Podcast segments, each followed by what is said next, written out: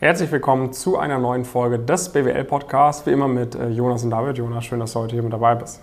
David, es freut mich sehr, dass wir heute zusammen einmal darüber sprechen werden, ähm, warum man bei uns mehr als nur ein paar Praktika bekommt, weil das ist was, ähm, wo ich immer sehr stark merke, dass Leute das zu stark wirklich auch versuchen runterzubrechen und dann sagen, ja, aber das ist ja nur ein Praktikum oder sowas in die Richtung, sondern auf der einen Ebene ist es natürlich natürlich so, dieses Praktika übersetzt sich irgendwann in einen Berufseinstieg, das ist, glaube ich, relativ offensichtlich. Äh, und diesen Berufseinstieg ein bisschen früher zu schaffen oder diesen Berufseinstieg überhaupt zu schaffen oder diesen Berufseinstieg ähm, ja auch bis zu einem gewissen Grad vielleicht auch stressfrei zu schaffen oder whatever, das ist natürlich, hebt natürlich enorme Werte, ist sehr, sehr wertvoll für, äh, für einen selbst, gerade wenn man die Opportunitätskosten irgendwie berücksichtigt. Also, dass man halt einfach zwei Jahre früher in den Beruf startet, versus, dass man beispielsweise länger studiert, dass man ein Praktikum weniger macht oder vielleicht sogar zwei, dadurch ein halbes Jahr mehr Geld verdient und so weiter und so fort. Und das andere Thema ist, dass, ähm, dass eine Karriere jetzt nicht nur auf die, auf Praktika, auf dem Fachwissen vielleicht, was man auch auf einem Praktika mitnimmt, aufbaut, sondern dass dann noch andere Faktoren eine Rolle spielen als dieses reine, reine Fachwissen. Das ist in, in dem Bereich, in dem wirtschaftlichen Bereich insbesondere das ganze Thema Netzwerk.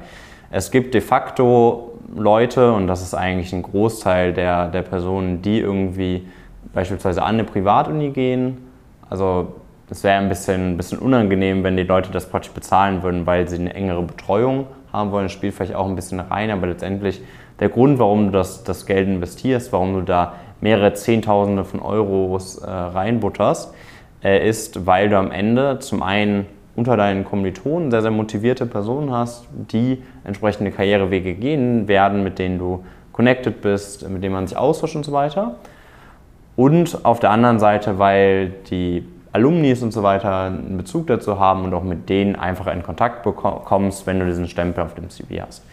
Ähm, von, der, von dieser Privatuni. Und sonst ist ja nicht so, dass du da jetzt sonderlich viel Mehrwert irgendwie draus, draus ziehst. Also jetzt ist es jetzt in Richtung Karriere oder sowas überschaubarer Mehrwert letztendlich. Und das ist halt was, was du bei uns noch viel stärker mitnimmst, ehrlicherweise sogar. Also natürlich haben wir noch nicht so viele Alumnis, das ist mhm. auf jeden Fall schwächer. Aber alles, was du auf der Ebene der Kommilitonen mitnimmst, ist bei uns noch sehr, sehr, sehr viel krasser ausgeprägt, weil du halt eben nicht auf dieses eine soziale Umfeld beschränkt bist, wo du an einem Ort gemeinsam studierst, sondern du hast Studierende von über 150 Hochschulen bei uns, die alle gemeinsam dieses Ziel haben. Das heißt, auch an den Top-Privatunis hast du nicht alle Leute, die in diese Richtung wollen. Viele wollen dann irgendwie was anderes auch machen, wollen gerne irgendwie den Familienbetrieb übernehmen oder was auch immer. Und letztendlich arbeiten sie nicht auf dieses, dieses Ziel hin. Und natürlich ist es nicht schlecht, so eine Person auch zu kennen und so weiter und so fort, aber jetzt für deine eigentliche Karriereziele ist es nicht ganz so wertvoll, dieses Netzwerk zu haben, aller Wahrscheinlichkeit nach. Das heißt, ähm, bei uns hast du halt diese Person, die da direkt, äh, die du direkt kennenlernen kannst über uns. Man hat halt einfach diese Gemeinsamkeit, dass man bei uns dabei ist. Und du hast dann darüber hinaus noch die Person, die die Person kennt. Weil du hast halt 150, die Leute sind deutlich diverser, die bei uns dabei sind. Und du hast halt dann, du kennst halt sehr, sehr viele Leute direkt, aber du kennst noch viel mehr Leute indirekt. Weil natürlich ist nicht bei jeder Person, die bei uns ähm, im Coaching jetzt dabei ist, natürlich ist nicht von jeder Person das Umfeld auch bei uns zwangsläufig dabei. Das heißt, die, das Umfeld von dieser Person kannst du auch kennenlernen. Dadurch baut sich halt das krasseste ja, Second-Level-Netzwerk auf, was du überhaupt haben kannst. Also da kann eigentlich nichts annähernd, nichts annäherndes damit vergleichbar, weil du halt eben dieses diverse Netzwerk hast und nicht nur dieses Netzwerk von einer Hochschule. Ja, ist auch nicht ohne Grund so, dass äh, wirklich in jeder Progress Story, die du dir bei uns anschaust, wenn man die Leute fragt, okay, Hast du dich irgendwie positiv überrascht? Was hattest du so davor nicht auf dem Schirm? Ja. Oder auch Leute, die irgendwie länger dabei sind, die schon irgendwie ein Jahr dabei sind, die irgendwie Update-Folgen machen, weil sie noch bessere Praktika bekommen haben, sagen ja auch durch die Bank, hey, ähm, für mich äh, ist das Netzwerk der größte Hebel. So, und das checkt man halt nicht, das versteht man halt nicht als Außenstehender, was, weil selbst wenn du an einer guten Uni studierst, hast du ja meistens nicht so ein starkes Netzwerk. Du hast da die, die 15, 20 Leute irgendwie, mit denen du in den ersten Wochen irgendwie gut, gut zusammen warst, so, aber ihr habt ja, ihr habt ja dann auch nicht so die ganzen Erfahrungen so. Und es sind dann, selbst wenn es irgendwie 20 Leute sind, die irgendwie top unterwegs sind, die Top-Praktika machen und so weiter, alle zufällig genau in diesem Bereich, selbst das deckt ja nicht, ist ja 20 Prozent, äh, 20 Leute versus irgendwie 1000 Leute bei uns aus dem, aus dem Coaching ist irgendwie 50 mal so viele Leute. Ja, das muss man sich ja einfach mal überlegen und die sind alle untereinander connected, tauschen sich untereinander aus, helfen sich gegenseitig. Und ähm, so wie du angesprochen hast, im Vergleich zu so, einer, zu so einer Business School, die es irgendwie schon seit 10, 20, 30 Jahren gibt, ist das äh, Alumni-Netzwerk in die Branchen rein, das ist noch nicht so strong. Ne, aber das, sage ich mal, wird dann, auch, äh, wird dann auch nicht mehr so lange dauern, bis du halt auch dann als, als Member irgendwie sagen kannst, ah, okay, ich habe jetzt hier jemand, der ist da bei der und der Ballspreck Investment Bank Associate, der war auch früher bei Pumpkin, ich hau den mal an oder der ist im Alumni-Netzwerk von Pumpkin mit dabei, da habe ich da auch einen Kontakt.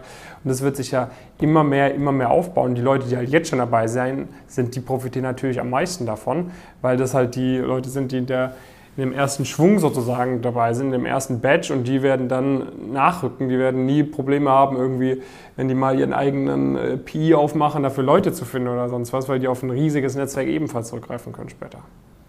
Ja, genau. Und das ist halt immer, das, das ist immer schade, dass das halt, dass da der Faktor so ein bisschen ignoriert wird, weil ich merke immer, dass der vor allem ignoriert wird von den Personen, die das eigentlich so mit am meisten brauchen würden, weil wenn du irgendwie in einem entsprechenden Umfeld vielleicht auch aufgewachsen bist, wenn irgendwie äh, deine, deine Eltern, Großeltern, wie auch immer, äh, wie viele Generationen auch immer zurück ähm, wirtschaftlich erfolgreich äh, sind, dann bekommst du es so ein bisschen mit in die Wiege gelegt bis zu einem gewissen Grad. Das ist natürlich Noten und so weiter sind wichtig, aber am Ende ist vermutlich entscheidender, wen du irgendwie, äh, wen du irgendwie kennst. Und äh, die Leute, die das nicht so mitbekommen, fokussieren sich dann oft sehr, sehr stark darauf, irgendwie halt fachlich sehr, sehr gut zu sein, wirklich diese, die sehr, sehr guten Noten zu schreiben äh, und halt diese Praktika zu bekommen. Und das ist auch, auch richtig und sehr, sehr wichtig.